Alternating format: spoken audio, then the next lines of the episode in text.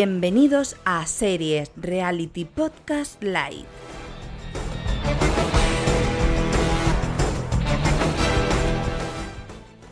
Muy buenas a todos y todas, yo soy Kazmik y bienvenidos a Series Reality Podcast Light. En este programa os hablaré, sin spoilers, de una de mis películas favoritas y la que para mí fue sin duda la mejor película del año 2017. Estoy hablando, como habréis visto en el título, de The Florida Project, Así que sin perder más tiempo, vamos con ella.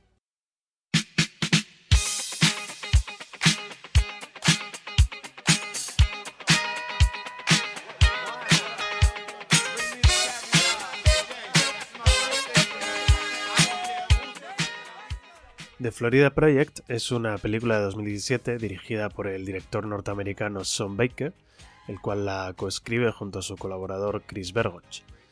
Eh, es una película independiente que costó tan solo 2 millones de dólares de producir y recaudó 11 mundialmente, y que fue adquirida por el estudio de cine indie A24 en el Festival de Cannes. Esta es la sexta película dirigida por Sean Baker, director que acostumbra a representar en sus películas a personajes pertenecientes a submundos sórdidos de la sociedad, como la pornografía, la prostitución, la inmigración, la drogadicción, pero de los cuales él quita esa sordidez sus protagonistas son los que se quedan atrás, al margen, a los que se les promete el sueño americano, pero jamás llegan a conseguirlo. Pese a tratar estos temas, Son Baker nunca renuncia al humor en sus películas, el cual considera fundamental en la vida, por muy precaria que sea tu situación. Es un director muy particular, con unas técnicas de grabación que tienden a la improvisación y que gusta de trabajar con actores amateurs e incluso meter en sus películas a personas que no son actores, una muestra de esto es su anterior película, Tangerine, película de 2015, con la que saltó a la fama realmente, y que fue grabada íntegramente con un iPhone 5, y cuyos protagonistas eran dos prostitutas transexuales afroamericanas que nunca antes habían actuado. La película que nos ocupa, The Florida Project, sigue el verano de una niña de 6 años, Muni, que vive con su jovencísima madre soltera de 22 años, Hailey, en un motel barato de Orlando, en Florida. La pareja de madre e hija intentarán pasar el verano manteniéndose alejadas de problemas, intentando sobrevivir para que no sean echadas del motel, el único lugar al que pueden llamar hogar. La situación de Moni es terrible por momentos, pero ella lo sobrelleva como lo haría una niña de 6 años, jugando con sus amigos y disfrutando del caluroso verano de Florida. La gran ironía de la película es que este motel se encuentra situado justo a la sombra del parque temático Disney World, considerado uno de los lugares más felices del mundo, que contrasta perfectamente con el clima de pobreza y desamparo que se desarrolla en el motel.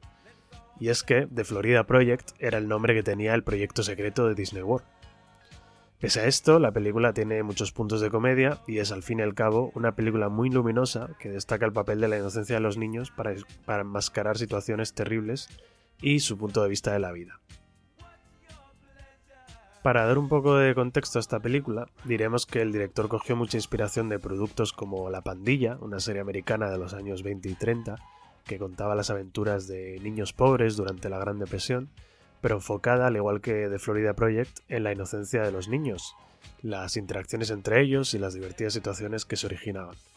Son Baker también se inspiró en otras grandes películas sobre niños, como Los 400 golpes de Truffaut, Kess de Ken Loach o Los olvidados de Buñuel. Básicamente, Baker quería representar a los niños de su película como niños reales, con preocupaciones y ocurrencias de niños, cuyo principal objetivo es jugar y pasárselo bien, además de hacer travesuras. La película tuvo un rodaje muy complicado, ya que además de haber sido grabada en pleno verano, con unas temperaturas y una humedad muy alta, así como con una gran probabilidad de tormenta, el rodaje con los niños fue difícil y además, puesto que el motel no se cerró para la grabación, había muchas interrupciones, y por ejemplo pues los, constantes helicópteros con turistas que sobrevolaban la zona que al final fueron incluidos dentro de la película. Cuando terminó la grabación, Son Baker tenía dudas de si podría sacar una película de allí, pero bueno, vemos que sí que lo consiguió y, con creces, ¿no? La fotografía, dirigida por Alexis Zabe, un usual colaborador del director mexicano Carlos, Carlos Reigadas, varía entre la cámara fija y la cámara al hombro y nos deja imágenes preciosas, escenas maravillosas, como ese plano del arco iris que sale de una escena improvisada.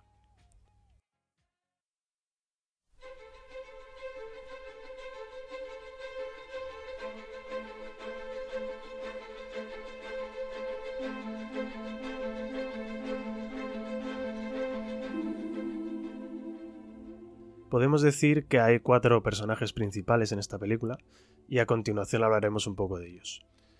Primero tenemos a Muni, el que es el personaje protagonista de la película. Eh, esta niña es interpretada por Brooklyn Pins, eh, una niña de 6 años que fue escogida en un casting por el que pasaron más de 300 niñas de Florida. Y bueno, eh, Brooklyn Prince nos deja una interpretación brillantísima, dando una carga de inocencia y al mismo tiempo de travesura que le va perfecto al, personaje. Es una niña que ha crecido con una muy mala educación por parte de su madre, pero que aún así vive feliz y, y ve la vida con mucho optimismo. Una gran metáfora de este personaje se ve reflejada en una escena en la que, en la que va con una amiga a sentarse en un árbol y le dice que ese es su árbol favorito porque aunque se ha caído, sigue creciendo. Esta jovencísima actriz ha sido un gran descubrimiento y bueno, esperamos verla en muchos papeles en el futuro. Los niños en general, porque hay varios en esta película, son maleducados, cochinos, granujas, el tipo de niños que aprenden a robar antes que leer, pero son súper adorables y rebosa energía. La cámara, además, siempre está a su altura, nunca les vemos desde arriba, porque ellos son los reyes del lugar realmente. Gracias al protagonismo de, los niños y a ver la historia sobre todo desde el punto de vista de Muni, el director se puede permitir no contarlo todo directamente, ya que los niños muchas veces no se enteran de lo que está pasando realmente.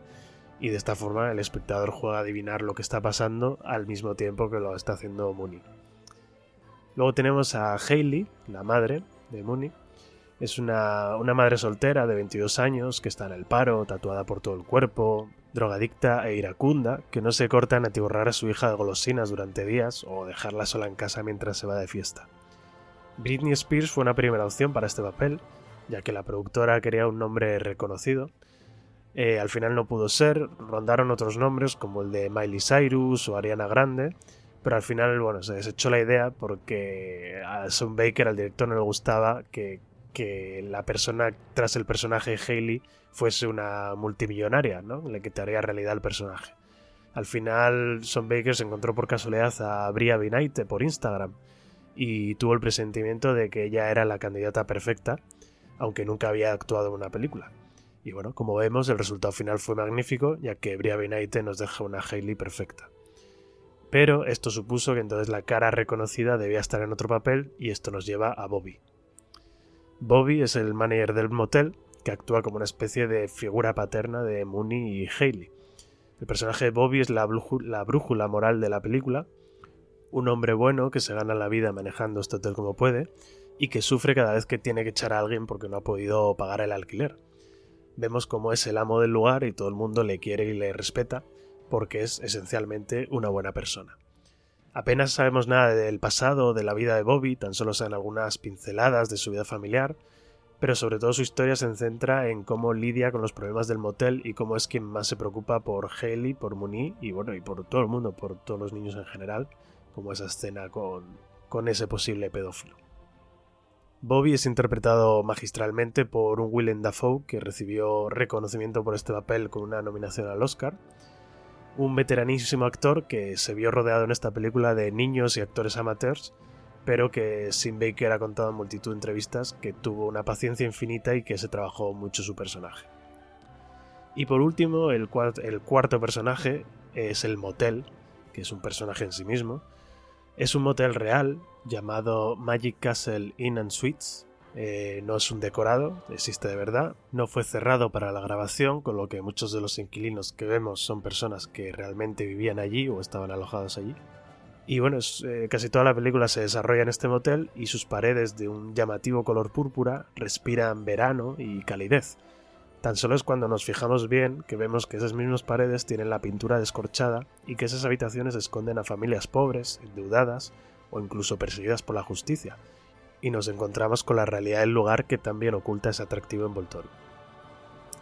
Podemos decir que la película es una dramedia, una comedia con tintes dramáticos, pero es sobre todo una película muy humana, con la cual todos podemos ver reflejada nuestra infancia y aquellos veranos eternos que pasamos jugando con nuestros amigos ajenos al mundo real. La película respira verano y esto es principalmente por su paleta de colores, que además de representar el clima de Florida, intenta representar como ven los niños el mundo, con colores saturados, cálidos, brillantes, predominando los tonos pastel. El contraste con la presencia de ese Disney World, que nunca llegamos a ver, pero que siempre somos conscientes de que está ahí detrás, tan cerca a los niños pero a la vez tan lejos, es magistral. Y sin entrar en spoilers, el final es magnífico, con un clímax que se va construyendo poco a poco y que se corona de la mejor forma posible. La película consigue que sientas que has pasado el verano con Mooney, que te encariñes con esa niña y que te preguntas cuántas Moonies habrá en el mundo y qué podríamos hacer como sociedad para, mejorar y para ayudar. La principal preocupación de Sam Baker, precisamente con esta película, era conseguir que la gente sea consciente de que existe esta subcultura, que son los llamados vagabundos ocultos. Gente que, bueno, gente o familias que viven la pobreza, pero que consiguen con muchas dificultades tener un techo sobre su cabeza, ya sea el de un motel barato como el de esta película, la casa de un amigo o incluso un coche.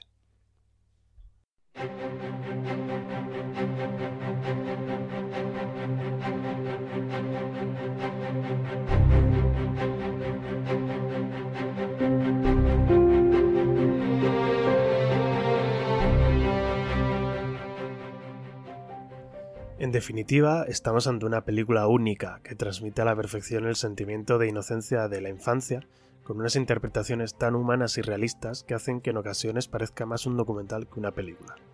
La historia de Mooney te divertirá, sorprenderá, aterrorizará y emocionará a partes iguales. Y bueno, hasta aquí ha llegado este Series Reality Podcast Light. Espero que si no habéis visto esta maravillosa película pues que os haya animado a, verla y, bueno, y que si la habéis visto, pues que, os haya gustado recordarla conmigo. Eh, si, queréis dejar algún comentario, pues eh, en ebooks eh, los leeré y los responderé encantado. Así que, bueno, diciendo lo que os haya parecido la película y demás. Así que nada, con esto pues me despido. Un saludo y hasta la próxima película.